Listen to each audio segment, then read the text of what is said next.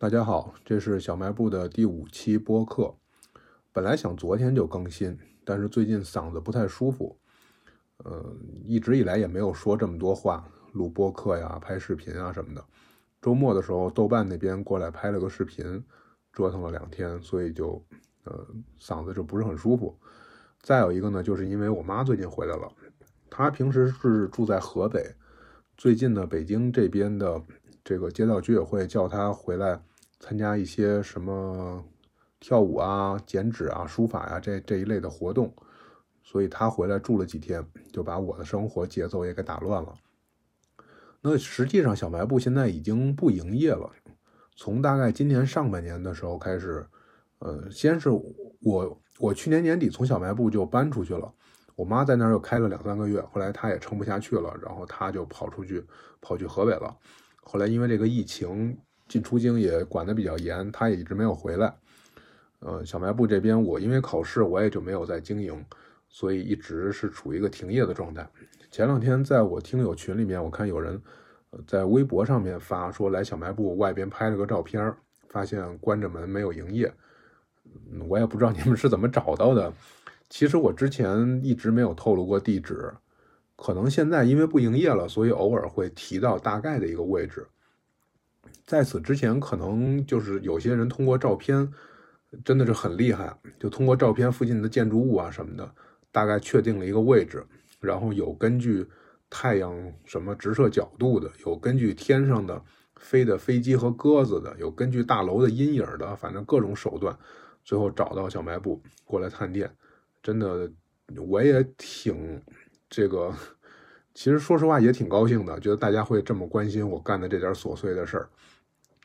后来就没再开了，为什么不开了呢？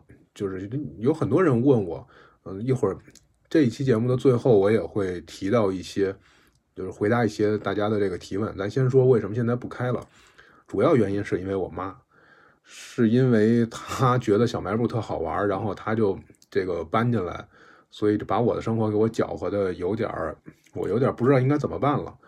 我跟她的这个经营理念是完全不一样。我的经营理念可能偏保守，而我妈呢根本没有什么理念，她也就是为了玩儿。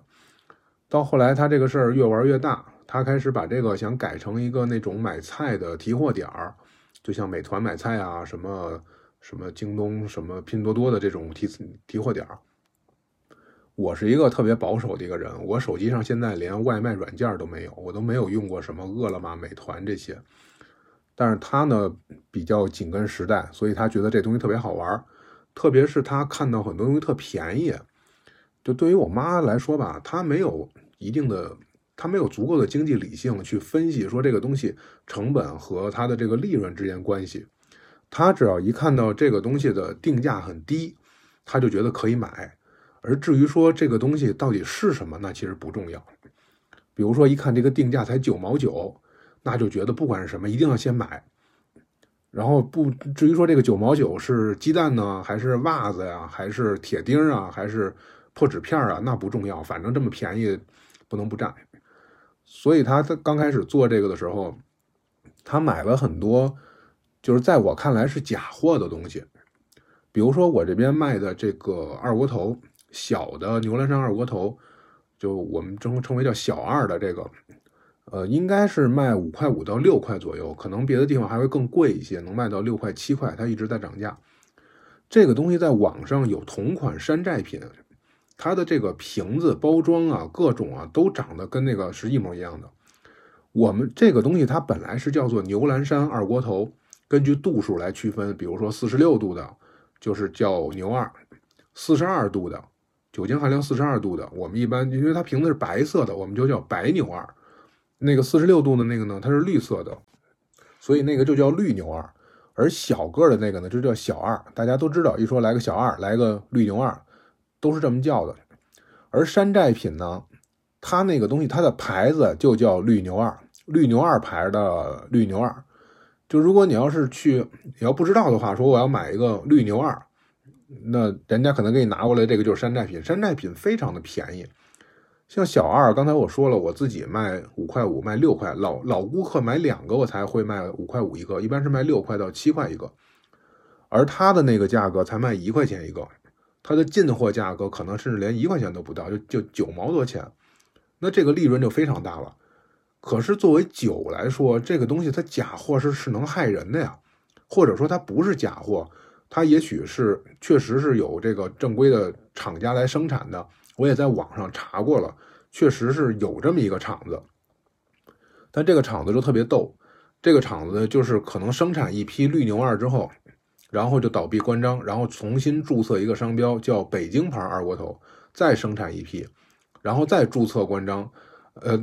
再关张，然后再重新注册，叫比如说叫白牛二牌这个二锅头，那反正我也不想去查它到底是真的还是假的，但我觉得我这儿既然有确定是真的的东西，我为什么要去贪那点小便宜呢？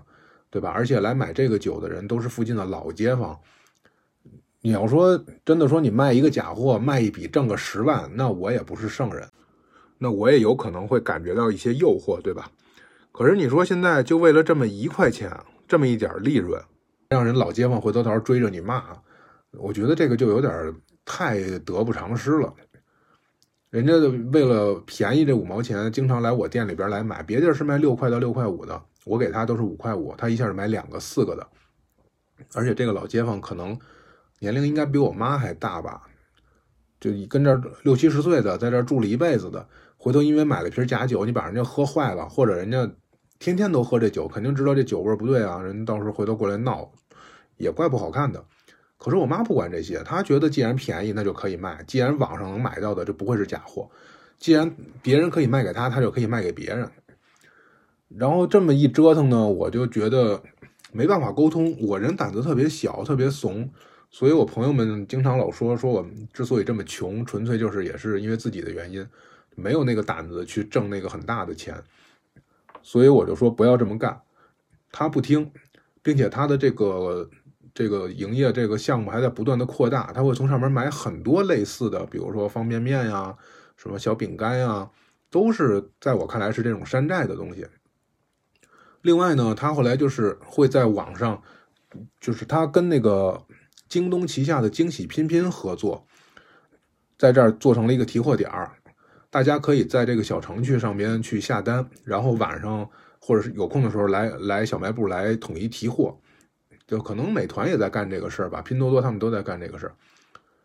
然后这个过程其实特别的麻烦，因为大家首先来说，愿意玩这个能让我妈鼓动起来玩这个的，都是她这个年龄的人，北京的这些叔叔阿姨们，很多人不是特别会用手机。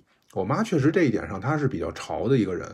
但是呢，那些叔叔阿姨们不是特别会用，所以我妈得挨个教人家。到最后就会遇到一什么情况啊？你也不知道那些叔叔阿姨们是故意的呀，还是无意的。他会告诉你说：“我下单了，我买了这个东西了，为什么没给我送来？”然后我妈说：“你下单说没有这个东西啊？”人说：“那不管，反正我交钱了，你要么给我东西，要么给我钱。”就这样的事儿其实发生过几次，在我看起来，这个就是。完全是无理取闹了，对吧？你把手机打开，你看一下你的购买记录，如果你有的话，那我就给你；你没有的话，那对不起，是你下单没有成功。可是我妈呢，那个人又是对我特别横，但是对外边人又特别软，所以到这种情况下，她一般就是愿意赔钱。第一次人家说要买鸡蛋，然后或者说要买菜或者什么的，有可能真的是给忘了，不记得了。而且手机支付，好多人怎么绑定银行卡，怎么看余额，可能确实不太熟悉。有过这么两三次，我就发现，你干这个这个东西又有风险，还有赔钱，为什么要干啊？而且还特别忙，特别累，每天前一天都要统计，统计完了这些东西之后，第二天人家上午把这个东西送来，送来以后都堆到门口，呃，大家过来取。有的时候人家会买一些冷冻的肉啊什么的，他如果不马上过来取，一会儿就化了，弄得门口也很脏，而且这肉也不新鲜了。就因为这个事情，他要跟邻居还会爆发一些矛盾。就是你不要以后你不要买这个肉了，这个我这儿储存不方便或者什么什么的。就是你开买卖，然后你还得给人家规定你可以买什么，不能买什么。这在我看起来都是不可理喻的事儿。但是我妈确实就是在这么干。嗯，等到人家真正过来取货的时候，可能还会有一点扯不清的这个烂账。好不容易这个事情忙完了，真正算起来一个月可能也就才有几百块钱的额外的这种收入。那在我看起来就是很没必要了，对吧？因为你又有可能得罪人，然后你又有可能这个赚不到钱，而且还要担风险。后来呢，他觉得心情很不好，他跟别人吐槽说：“你看那谁谁谁，就是他没下单，结果跑我这儿来拿，然后人家互相还传个闲话，到最后呢，弄得口碑还坏了。”后来我妈就觉得说这个事情就很麻烦，她就希望呢把我给安在那儿，然后她跑了，她来继续远程操控。那我也没傻到那份儿上，对吧？所以我在她之前跑了。而那个时候我本来也是要复习高考，所以后来就。我就提前先撤出来了，我搬到亲戚家去去住了一段时间，就呃正好赶上那段时间我生病，后来我就说我说我生病我在小卖部这儿，对吧？那个时候也是嗓子不舒服，咳嗽啊什么的。我说疫情大家都很介意，如果我天天在这咳嗽，邻居们都不来买东西了，这传出去也不好，所以我就搬到亲戚家去住了。我本来是有慢性咽炎，我不是真的新冠什么的。后来过了一段时间呢，我妈觉得她自己一个人也实在也撑不住，然后就跑了。因为她确实没有这个做生意的这个头脑，她一方面没有做生意的头脑，一方面也没有在胡同里面跟大家能够相处的很好的这样的能力，所以她怎么要不然搬去河北去住了呢？她也不太能受得了这个胡同里面。虽然她是从这儿长大的，但是她也不太能受得了。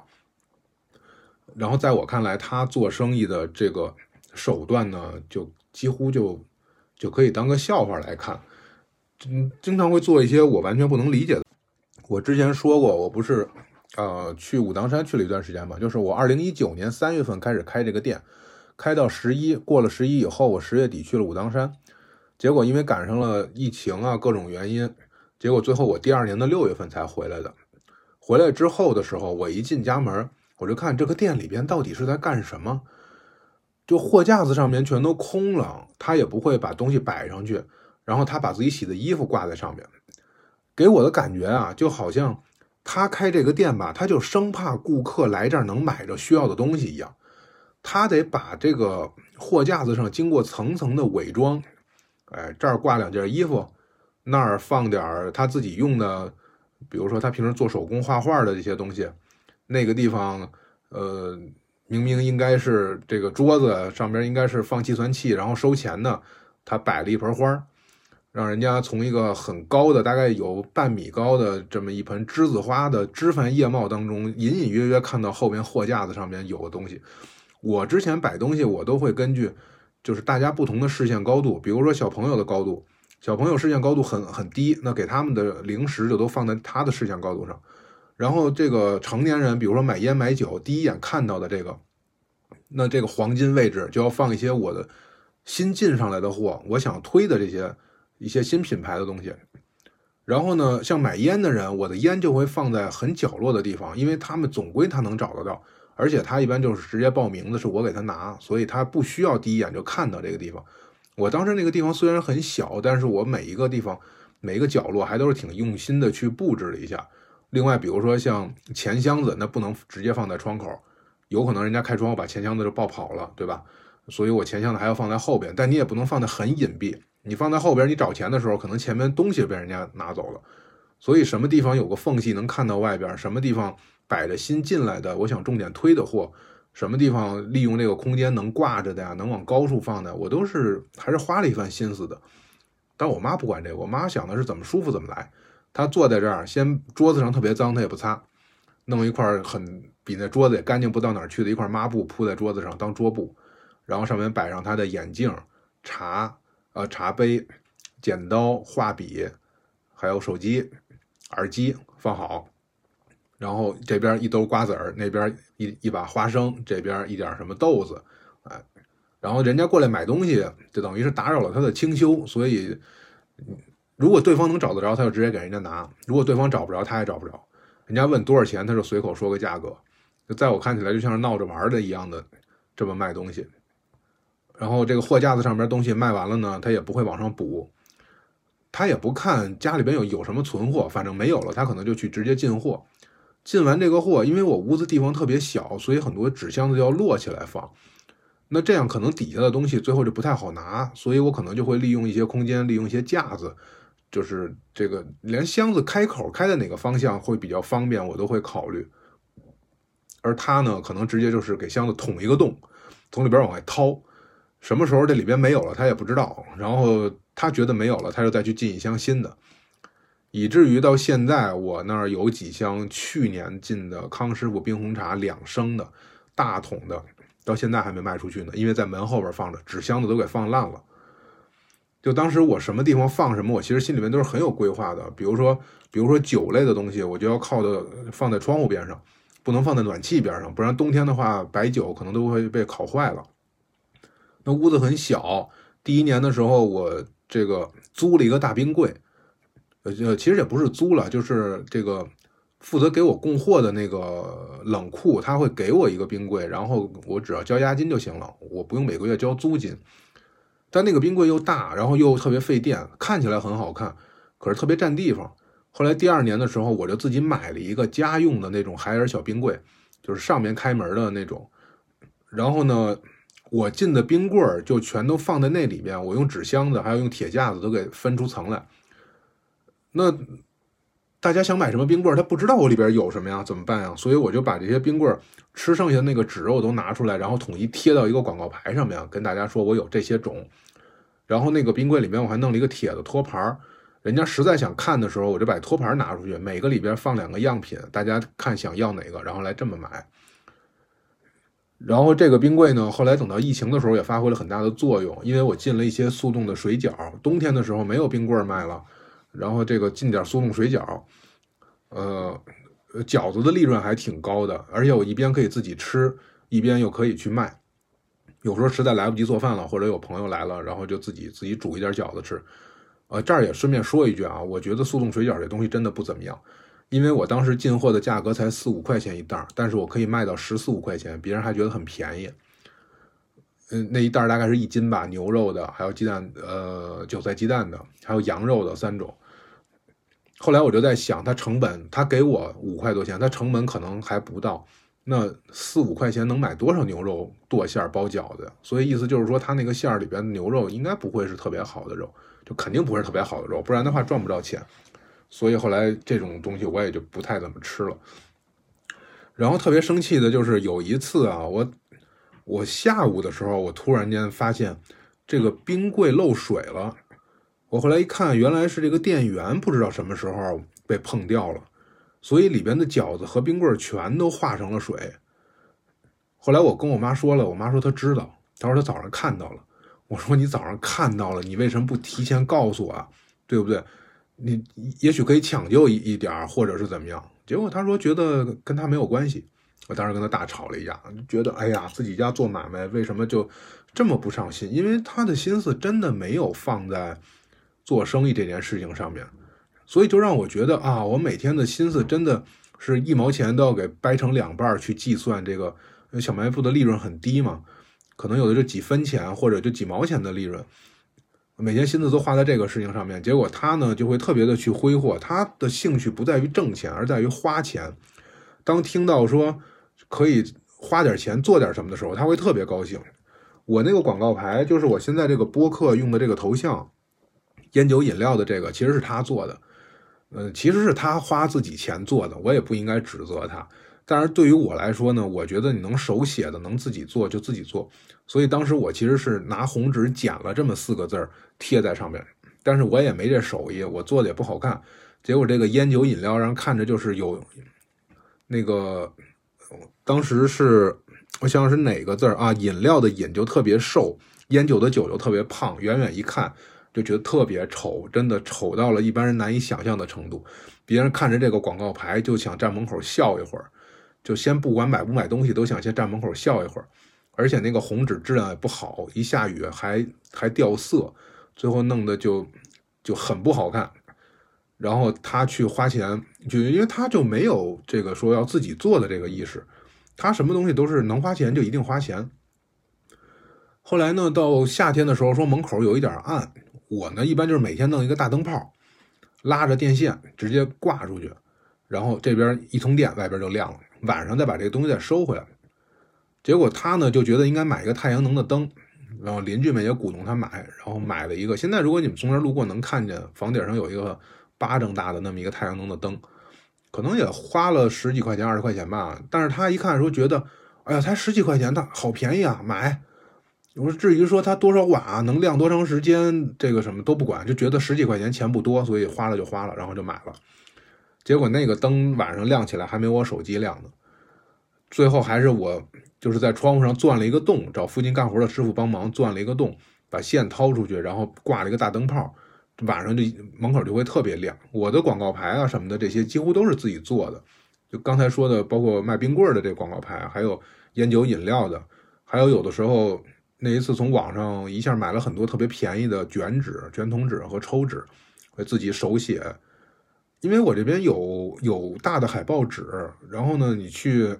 找一个什么样的牌子呀什么的，或者直接贴在门口就可以，就告诉人家我这边来了一个什么东西，很便宜，赶快过来买。那个时候还没有拉微信群，后来经常来买东西的人被我拉到一个微信群里面，然后在这个群里就可以经常发一些，比如新到了什么货，呃，就像上次我说这个，因为冰柜断电，所以导致那些冰棍儿啊、冰棍儿雪糕、饺子都都化的都脱了相了都。然后我还心存幻想呢，我在想，哎，它如果化了，我不动它，它再动起来的时候，是不是还能恢复原状？特别是冰棍雪糕这一类的，所以我就这么试了一下，我就没动它。然后等到它又重新这个结了冰，冻得硬邦邦的时候，我看，反正我摸在手里边，觉得那形状很奇怪。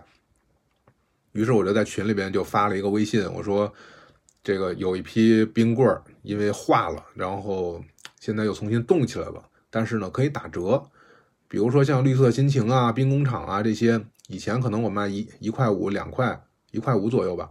那我现在我就卖，比如说我可以卖这个十块钱包圆儿，这这点都归你。或者呢，总之是很便宜，几毛钱一根或者怎么样。总之你要扔了的话，它也很可惜啊。然后真的会有人过来买一些。后来加了一些微信，这个就用起来了。但是门口的那个。广告牌还一直在用，直到后来这个城管过来说不许这么弄了，说你手写的广告牌这个不好看，然后要罚款。我妈跟人家耍了半天的赖，结果最后人家也没办法，后来就没罚款。所以其实对我妈在店里边这个态度吧，我也觉得挺没辙的。一方面她确实解决了很多问题，一方面呢，她那解决问题那个方法老让你感觉就神神叨叨的。就举个例子来说啊，她这回回北京来给我讲。他在河北那儿养了一条小狗，捡了一个小流浪狗，我见过，当时那个狗巴掌大小，他直接揣怀里边就给带到北京来了，然后又直接给带回河北。现在那个狗已经长得很大了，但是那个狗呢胆子很小，前两天出去的时候跟别的狗玩的时候被吓到了，结果呢就没有小便了，这两天就是尿的非常非常的少，那长时间这样下去会憋坏了呀。那如果对我来说，我可能觉得就是带去宠物医院去看一下。我妈不，我妈说，她在给狗熬冬瓜汤，因为冬瓜是利尿的嘛。从就是从中药的角度上来说，冬瓜确实是这个祛湿啊、利尿。我说狗喝冬瓜汤吗？我妈说反正是喝了，就熬冬瓜什么都不放，然后就把这个清水放在那儿，那个小狗过来就舔着喝。同时呢，我妈是学，她是幼教嘛，她以前是幼儿园老师，后来呢，她一直在学中医按摩。她现在这些年在学小儿按摩，就是也是北中医还有全国各大中医院校的相关儿科的这个这个嗯医生，还有就是教授们他们组织的，呃，可能有人是创业做公司了，经常会在大学里面去开一些班培训这种宝妈呀，或者培训这个一些想要从事儿科的这种中医的学生。所以呢，他按照给小孩治病的方法。按照小儿按摩的理论去找狗身上的经脉，然后去给狗做推拿按摩，说每天就是灌狗喝完冬瓜汤，然后就给狗做按摩。哎，过了两天，狗居然真的好了，狗居然真的就就就排尿正常了啊！他很得意的跟我说。所以这事儿我听着吧，就是我觉得，首先这个事情它是在我认知范围以外的，如果我遇到了，我肯定不这么处理。可是呢，他又。真的是有效，所以我也不知道到底应该怎么去定位这种事情。那在小卖部的时候也是这样，比如说，人家城管来了之后，我可能会提前会收拾好，我不让人家罚，我不让人家挑毛病。如果真的要罚我的话，我可能也会就是觉觉得能不能给人家解释一下，有没有谈的这个余地。如果实在没有，确实我觉得我做错了事了，那我就要认罚，对吧？我下次就要注意。那我妈肯定不能认啊，她觉得凭什么你罚我？我在这儿生活，我在这儿住的时间，恨不得比城管要是个年轻人的话，可能比比城管家里边的爹妈岁数都大。我为什么我要吃你这个亏？你罚三十五十的那也是钱呀。就这个时候他会特别抠门，然后他会给人家胡搅蛮缠，他甚至会一直给人家讲到说我们家多么的困难，这个什么没有收入，他退休了钱不够花。房子面积太小，以至于我到现在这个找不到对象，什么什么，反正都是他他会给人家讲讲这些故事，他真的讲过，真的把人家城管拉到家里边给人家讲过，搞得我非常尴尬。就我觉得，甚至我平时生病吃的药什么的，我就焦虑啊，喝中药啊什么的，他都会就直接认为就是他儿子是一个精神病，在家里边养病，然后娶不到媳妇儿，所以他非常的惨，所以城管不要罚他钱，就是那种让我听着哭笑不得的这个感觉。哎，可是确实真的有效，因为好几次确实就是因为这样免了罚款，所以对于他的这个行为吧，我也真的就没办法去怎么定位。后来呢，就是不断的会有一些朋友来店里边，网友啊什么的找到这边来，哎，就给我妈找了一个新的乐子，她终于给自己找到事儿干了。为什么她后来要搬回来，就是要要接手这小卖部？她也是突然发现开小卖部的乐趣。就是因为找我的这些人吧，明显不是胡同里边的人。虽然说胡同里面也有年轻人，但是绝对跟找我来这些人是有有区别的。然后胡同里边的邻居们也会能看得出来，就是哎，怎么又来了几个年轻人啊？又去小卖部了。时间一长呢，大家就觉得挺有意思的，觉得小卖部到底是个什么样的存在啊？怎么老会来一些人？有的时候是扛着相机过来拍照，有的时候甚至还有拍纪录片的。就是来过几那个中传的学生，然后有的时候呢是这个，呃，就明显看着是，比如戴着眼镜啊，背个帆布包啊，显得很文静。走的时候呢还很礼貌的跟我说啊，这个谢谢李老师，李老师再见。然后他们就觉得，哎，这是跟这儿开了个学校吗？我之前不是说过吗？就要不是因为来的都是成年人，估计大家会举报我违反双反的那个双减政策，跟这儿办培训班。他们就觉得我好像是在这儿是，就是开课办学校呢，还是怎么着？然后我妈呢，她的一个乐趣就是搬个凳子坐在门口，然后看，哎，你看这个人，这个人肯定是过来找你的，嗯，你看那个人，那个人拿相机偷拍你呢。我说，哎呀，你这这太无聊了，人家来胡同里面，人家愿意拍什么拍什么，就跟我没有什么太大关系。你人家过来买东西，你你笑脸相迎，给人家拿东西，找钱别找错了，这就可以了。人家在胡同里面干什么，还碍你的事吗？哎，但是他的一个乐趣就是，呃，坐在门口，然后呢，来过几次，就是过来拍片子的，有时候邻居们就会站在门口就会看，于是我妈就会跟人家去解释说啊，这是找我儿子的，什么可能也是觉得是一个挺值得炫耀的事儿吧，因为邻居们确实看这些东西也觉得很新鲜，呃，甚至还有就是让自己孩子换上身新衣服，然后来这儿想要抢个镜头，想要想要在镜头里边露个脸的。当然，这个拍纪录片的人他也需要这样的顾客，所以他们当时就给了孩子一块钱，说你去小卖部买一包零食，我们把这镜头拍下来。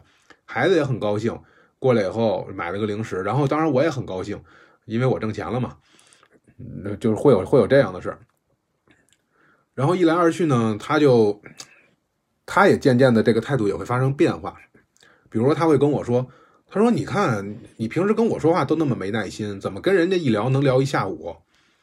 但是如果这人是他看着很顺眼，他很喜欢的呢，我不太熟的呢，我一般就站在站在屋子里面，隔着窗户跟外边说话。我不认识的，一般也不会邀请大家进屋，因为疫情还是要考虑这些。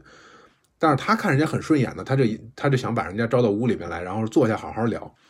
我说是你想聊啊，还是我想聊？反正我不想聊。你要想聊的话，你直接跟人家聊。我妈说：“嗨，那怎么能是我想聊呢？人家过来找你的，你要讲礼貌嘛，你你不能那样什么的。”我说：“他是谁？你你认识？不认识？”我说：“那为什么要这么客气？”哎呀，那人大老远来的也挺不容易的。哎，这是他他愿意聊的时候，他不愿意聊的时候呢，他会说：“啊，跟这一聊就就聊一下午，收他钱了没有啊？”我说：“人家过来找我聊天，怎么还在收钱呢？”那你跟他说的那些都是你自己花钱学来的，你凭什么就都交给他呀？这现在是知识付费了，我说嘿，真好，可算学学着一个名词，然后就搁着这儿使了，是吧？我说那怎么着，咱们怎么定价呀？人家过来聊天，咱是按段收啊，咱还是按这个时间时长啊，还是怎么着？还是按话题收啊？他说那反正是得那个，要不然就让他先现在买点东西。我说人家把咱冰柜里边的饮料全搬空了，有没有三百块钱？那那那起码得让他先买一百块钱的东西。我说嘿，真好，买买一百块钱东西，然后我有一陪聊的服务。我说那也不那也亏啊。你做心理咨询一个小时三百五百的呢，我聊一下午才一百块钱，还还搭人家好几箱饮料。反正反正最后那那他也不他不会真的去计算这些，说咱们开一项咨询服务怎么收费。反正总之就是那不行，你白陪人家聊了半天的天然后结果还没收钱，就觉得亏得慌，也整的我也是哭笑不得的。有时候他过分的热情啊，搞得我还很尴尬。有一次来了一个小男生。我们正在屋里正要吃饭，饭刚端到桌子上，然后小男生过来买东西，说就是啊，因为什么慕名而来什么的这些，因为我们那个屋子吧，真的就特别小，我吃饭的桌子是折叠的，我吃饭的时候才要把它放下来，平时的时候都把它收起来，不然屋子里面两个人就转不开了。然后我妈非要邀请人家进来，我说这个他再进来了，咱这饭还吃不吃啊？关键是咱也不认识人家呀。你也不知道他从哪儿来，那个时候疫情还是要考虑的嘛，也不知道人家从哪儿来是干什么的。然后人家进屋坐着看咱俩吃饭，跟反正我想着，我觉得很尴尬。我觉得这真的用现在的话说，我这个脚趾头都快能抠出一个三居室来的那种尴尬。那我说，要不然你先去外边先溜一先溜达一圈，看看胡同，然后那天气也挺好的，天也不黑，回头一会儿你转回来，我也差不多就吃完了，然后咱们再。再聊天什么的，然后我觉得这是我们熟悉的一种社交的距离吧，人家也也能理解。然后我妈骂了我一顿，说啊，怎么那么没有礼貌啊？人家大老远来的，然后怎么样怎么样？但他对人家特别热情，结果呢，人家就觉得哎，真好，对我这么热情，所以他后来就每个礼拜都会来一趟。当然，你你开店的，你不能排斥人家顾客上门，对吧？但是我会觉得。哦，他从南四环骑车骑一个多小时来我这儿买一瓶两块钱的水，然后再骑车骑走。就这个，你要实在闲的没事儿的话是可以的，但有的时候赶上个下雨啊，赶上个天气不好啊，还有一次是直接赶上了阴历七月十四、七月十五那两天，他晚上他也过来了，就会让我觉得这个时候其实你可以不出门的。你可以不这么大老远折腾的，比如说下雨了，他刚走一会儿过半个小时电闪雷鸣的，我还要去想说，哎呀，你看人家过来过来找我玩，结果我结果人家走了，万一路上赶上雨了什么的，我还会担担这个心，就是我可能会觉得多少有一点我的责任，是我把人家给忽悠来的，结果让人家路上遇到困难了，我会稍微有一点难过，但我妈会觉得那没关系啊，反正他愿意来的，我说那你对人家很不负责任啊。后来那个小哥可能是回老家了，就不在北京了。我心里边也松了一口气，我觉得啊，不用想着他每周都要大老远的跑过来这回看我一眼了，让我还挺有负担的。当然也会有那种，就是呃，有一对小情侣是把这个当做一个城市探险，因为我没有公布地址嘛，所以他们就不知道能不能找得到。结果周末就骑车过来了，正好就找到了，就很开心。两个人在这买一点水喝，然后喝完了之后聊两句，然后就走了。过了一段时间，到夏天了，他们又骑车过来说，要赶着买这个呃夏天的第一根冰棍儿。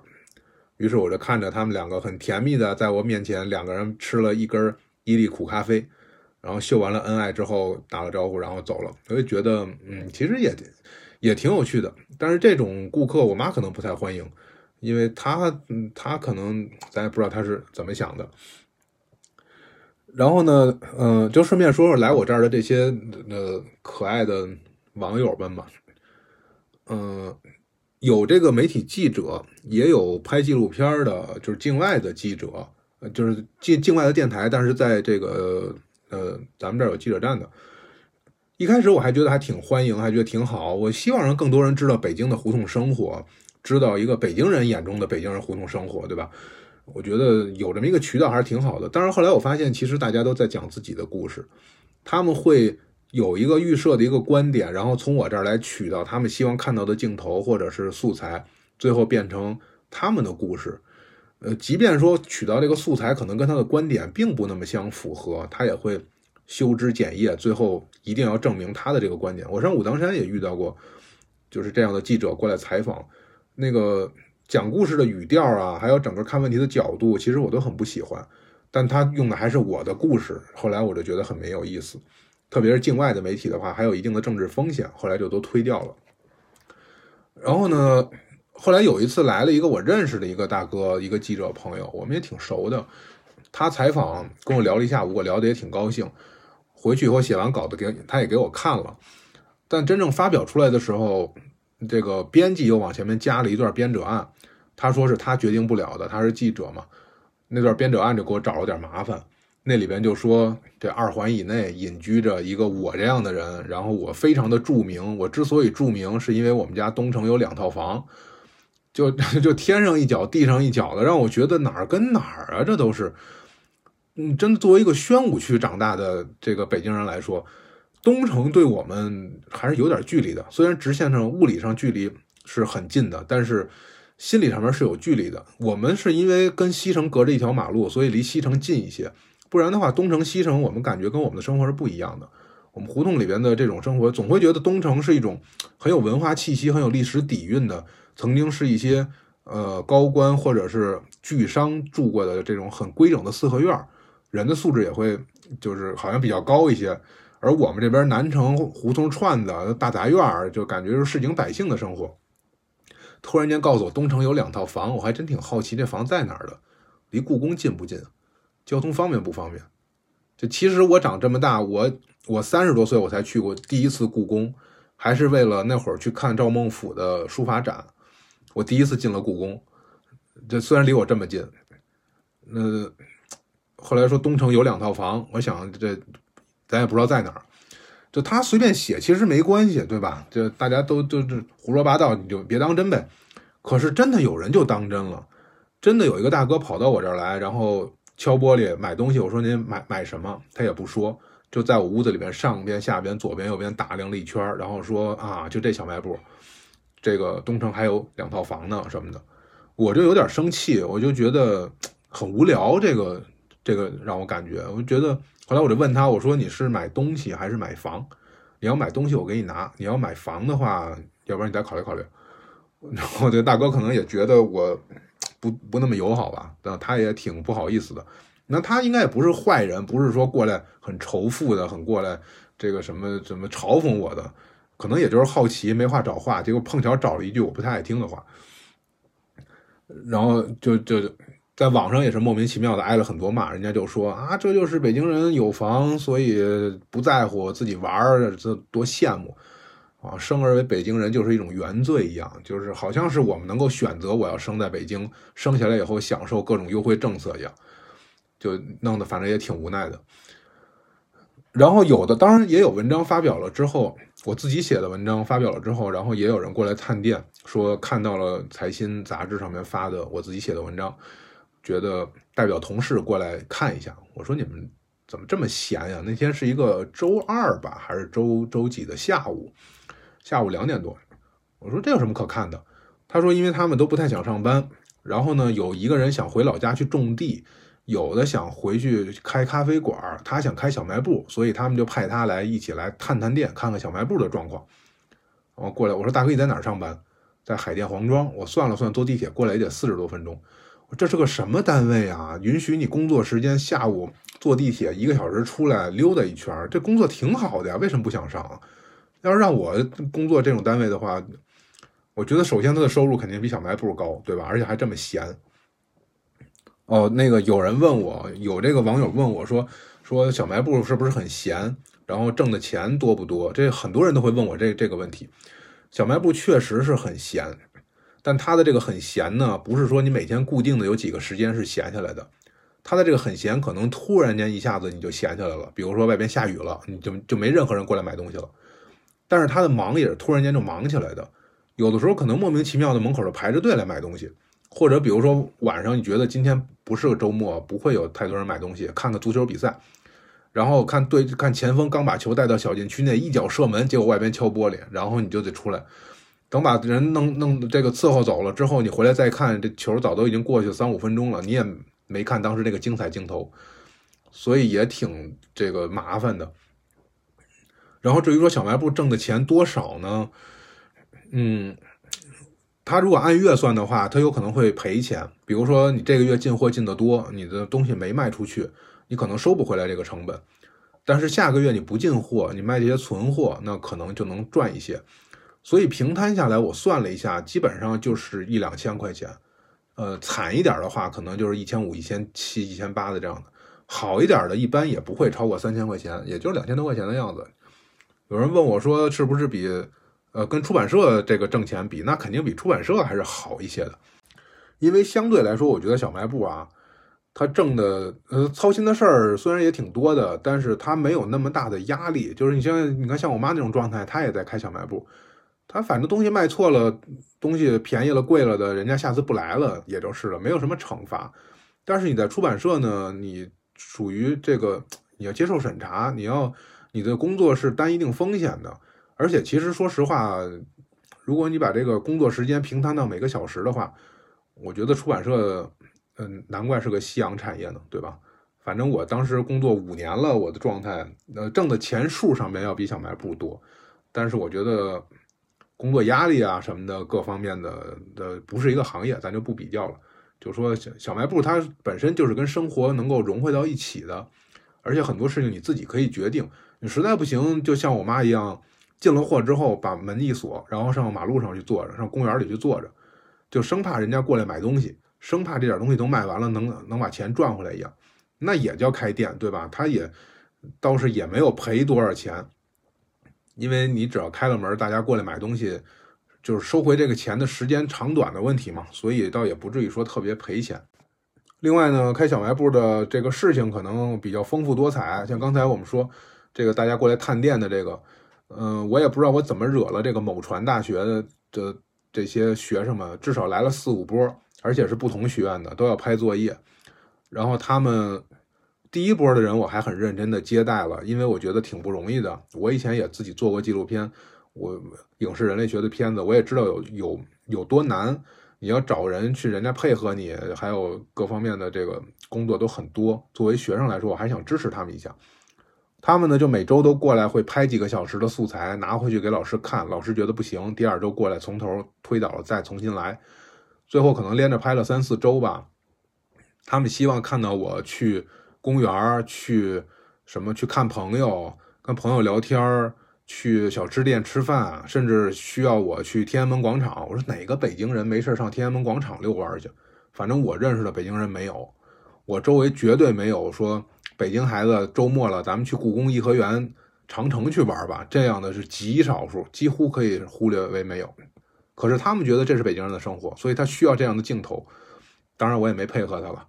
最后就是拉到去书店去拍了一些，去白云观那边我去找我的朋友啊什么的，武馆那些去拍了一些，可是最后剪出来的片子我看好像大量镜头也没用上，然后我最后也也有点不耐烦了，就觉得已经是在按照剧本来演一个东西了，已经不是纪录片了，就是就又又像那些记者采访一样，已经有了一个预设的东西让我过去扮演这个角色。而他们还只是学生，还在学校里面就开始这样了。以后走上新闻工作岗位，这得什么样子我也不知道。后来就就就算了，因为它是一个作业嘛，他必须得要要按期做出来。我最后拖了两周，让他们也没找着我，就实在没办法了，就把这个片子做出来了。后来在我的要求下发给我，让我看了一下，我发现里面还用了我自己在武当山上拍的镜头，也没有跟我打招呼。我就想，哎呀，这那你采了那么多个小时的素材，最后怎么居然还能？素材还不够，我也不知道是怎么回事。所以后来再有人过来找我拍的时候，呃，我就没有特别的热情。后来有有一次是有三个姑娘直接找上门来说，想在这儿进行一个参与观察式的调查。我觉得这个可以啊，你可以在这儿看看我的生活，对吧？呃，记录下来。结果后来正好赶上他们来的那天，我第一次焦虑症惊恐发作，就是心跳一下子就一百多，血压也奔着二百去了。整个人就觉得快死了一样。后来我实在忍不了了，下午五六点、五点多的时候，我说我要去医院了。正好你们也在那待了一下午了，我觉得应该可以了。然后我要去医院，然后他们说能不能上医院的时候把就医的经历也拍下来，作为一些素材给他们。我这个时候就觉得，哎呀，哭笑不得。我觉得你没有体会过这种突然间心跳、血压上升，然后人的这种濒死感的人，你可能。不会能够了解为什么我没有心思给他拍这个就医的经历。反正从那以后就再也没有接触过这样的。嗯，当然也有附近上班的人过来遛个弯。上次我说到了，像有一个姐姐替他们办公室人买饮料，经常照顾我生意，这让我真的觉得挺暖的一件事。呃，也有这个附近上班的人，有一个姑娘来我这儿说要买书。我想你是来钓鱼执法的吗？我这不能卖书啊，我没有这个出版这个销售的这个资质啊。后来我说我这儿有很多书，但是我可以借给你，我我不能卖给你。你想看什么书？我可以给你推荐，可以借给你。他说他要看五代史，我还挺奇怪的。五代十国的历史应该属于是中古史里面也不是很热门的历史吧，对吧？你要说想看宋史、看明史，我都能理解。唐史想看五代史，碰巧我这儿有罗新的那个《黑毡上的那个北魏皇帝》这本书，然后我就拿出来就借给他了。我说你看完了可以再给我还回来，我也不要你钱。然后你要有什么想交流的，咱们可以再聊。然后就没有然后了，两年吧过去了，这个这本书也不见了，这个人也也不见了，我对他也没什么印象，可能再见面我也不认识。然后也有过来跟我聊自己毕业论文的朋友，跟我聊自己的艺术设计的什么的这些，就觉得呃还是能见到很多不同的人，挺有趣的。一开始还有一点偶像的包袱，还觉得我要摆出一个姿势来。特别是知道人家过来找我的话，哎，算的时间差不多了，在窗口上桌子收拾好，自己坐好，想以一个什么状态来迎接别人。结果等到真的有一次自己在路上完全没有准备的蓬头垢面的就碰到有人跟我打招呼，说他跟他老婆两个人都是我的 B 站的粉丝，我的偶像包袱就一点都不剩下了，完全没有了，就觉得哎呀，反正我每天生活就是这么灰头土脸的，我何必非要。拿着那个架子，好像在在演戏一样呢，对吧？我其实希望的是我的生活能够简单一点儿，但就像那个歌词里边唱的，这个想要生活将就一点，却发现将就更难，呃，对吧？刘若英的哪个歌唱的？然后大家可能会对我，比如说什么以前在云南做调查呀、当兵啊、做地下刊物啊，什么这些都会比较感兴趣。然后呢，特别是我高考之后也会。会有媒体会来采访，会来问，还有一次上热搜的机会，让我自己出面去回应一下。当时已经在今日头条的热搜榜上面上到十几位了。后来我也确实是觉得自己不适合这么热热闹闹的生活，我也不太擅长去赚这样的钱，就可能还是自己比较怂吧。所以关键时刻一般就都自己退下来了。我也不太愿意被人家贴标签，被人家过来说。把我当成一个什么精神导师，希望我指导他的生活，我自己的生活都乱七八糟的，我怎么指导你？嗯，前两天豆瓣的人过来拍视频，最后说你对现在的年轻人有没有什么建议？我说没有，我没有任何建议，我自己的生活我都没想明白，我都还焦虑，我都还这么蹉跎着，是吧？所以你说你让我给别人提什么建议？然后有人会说，哇，看到你的事情特别的励志，然后特别想。这个这个学习，你要千万不要。如果一定要让我对大家有什么祝福的话，我就希望每个人活成自己希望的那个样子。你不要学别人，特别不要学我，绝对是往沟里边带的。开始的时候我们说了，回答一下大家的提问啊。刚才已经说到一些了，还有人问我有没有把零食都吃了一遍，我真的没有，因为我平时不吃零食。呃，不过我很努力的会去尝试一些。我觉得如果完全没吃过，也不好给人家推荐。所以可能会吃了点干脆面，呃，吃了点薯片儿但是对于那些什么辣条啊，还有方便面呀这些，我鸡爪啊，我真的是没什么兴趣。呃，饮料什么的，我也基本上不喝碳酸饮料，可能一个夏天下来也就喝个有数的那么三五瓶酸梅汤吧。呃，冷饮我也冰棍什么的，我几乎也不吃，但我妈很喜欢吃，所以我的那个。做广告牌的时候，不是说很多冰棍纸我贴在广告牌上了吗？都是我妈吃的。然后我妈每天特别高兴的问我说：“哎，你那个牌子上面还缺哪个？我可以再吃一根。”就是她，她一个夏天，她差不多每天都要吃吧。虽然她血糖高，她不能吃甜的，但是她会偷偷的吃。然后我跟她说：“我说，我发现你就是为什么你在吃巧克力？你血糖高的人不能吃巧克力啊？”我妈说：“我不知道那个巧克力是甜的。”我说哎，真好，就感觉像是一个小朋友吃零食，然后被家长抓住了一样，就跟往往跟他有一种角色这种倒错的感觉。然后呢，有人问我说，在势力范围之内有多少竞争对手？没有竞争对手，因为大家不屑于跟我竞争，我那个体量完全够不上这个威胁。所以呢，呃，会有两个超市和另外两个小卖部，但我们关系其实还挺好的。我这儿没有了东西，还去他们那儿进货呢。有些我这儿来不及买的，或者是不太好进的东西，可能会去他们那儿进货。另外，我的东西会比他们稍微便宜一点儿，这样我附近的这些居民可能就来我这儿买。但我的位置不如他们好，他们都在胡同口，交通会比较方便，经常会有很这个人来人往的。所以我当时跟他们聊过，我如果有一天的当天的流水能够有个嗯二三百块钱，就算挺高的了。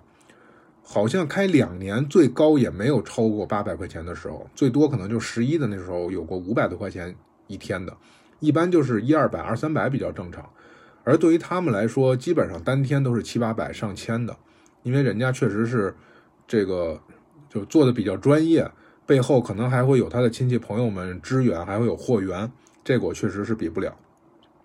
然后有人问说，小卖部会发展直播业务吗？这个曾经直播过，晚上的时候读《聊斋》，在 B 站上面直播读书，会有很多朋友听。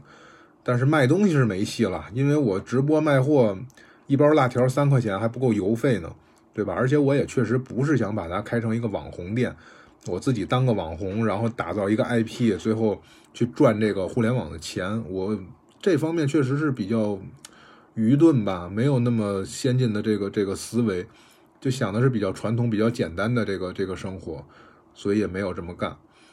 另外一个呢，就是小卖部里边，其实胡同里边有他自己的生活的逻辑。我们之前反复说这个事儿，比如说，呃，有一年国庆节的时候，那这说点会有点敏感的事儿了啊。如果过不了，最后这段我再剪了它。就是国庆节的时候，会给每家每户门口插一面国旗嘛。然后呢，就有的邻居就说：“你给我门口也插一面吧。”后来人家说：“你这个不是一个就是独立的门牌号，你是一个院子里边的一户，虽然你临街，但是不能给你插。”他就求人家说：“一定要给插国旗。”后来邻居就很奇怪说：“你什么时候这么爱国了？”他说：“嗨，不是，你不知道那一大国旗那么大个儿拿着，平时轰个鸟、轰个鸽子的可方便了。就是这个就是底层大家老百姓生活的逻辑，他对于。”就就他可能是一个很实用主义的这么一种想法，所以对于街道来说，那他不给你插这个红旗，因为你不是独立的门牌号，他不能在政治上面对你进行这样一个认可。然后对于底层的人来说，那他就有另外的一个其他的一个解释。那对于国家层面上来说，可能是一个这个国庆节的庆典，所以每个层面大家理解的问题不一样。那底层老百姓想的就是怎么过日子，小卖部怎么着就是能够踏踏实实开，没想着说。弄得有多红火或者怎么样，弄得太红火了，工商城管过来检查我也盯不住，也不能每次都让我妈给我这个什么吧。然后别的呢，就是说这个小卖部不开了，剩下的货怎么办？呃，之后是不是还要继续开下去？现在我的呃一个朋友帮我来处理这些尾货，我也真是挺感激他的。呃，我知道他其实也不太需要这些东西，但是他就是为了要给我帮个忙。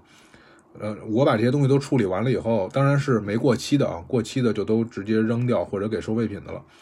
我把这些东西都处理好了之后，我十月份就要开学了，所以我现在在准备的，就是说作为一个大一新生应该有的状态，我也不希望弄得咋咋呼呼的，让新同学、新的老师都知道我以前是做什么的，以前怎么怎么样。我现在就想的是老老实实去上学去学东西，嗯。有人会问我说：“能不能再分享以后上学的故事？”这个都不好说，因为我也不是为了要讲故事才去做这些事儿的。确实是我也是一个很困惑、很迷茫的，在找自己生活节奏的人，没有想那么多。嗯，但是以后如果大家对这个呃之前的小卖部的事情有什么兴趣，还有就是我高考的这个事情，我之后可能陆续都会提到，大家可以加我微信，然后进这个听友群里面一起聊天儿。也可以直接在评论区告诉我，呃，如果是我自己真的有有自己的理解的，不是说随便拍脑袋就胡说八道那种，我会把它录成播客，跟大家一起分享。也非常高兴能借此机会认识很多的听友朋友们，就感谢大家的支持。那咱们这一期就到这里了，拜拜。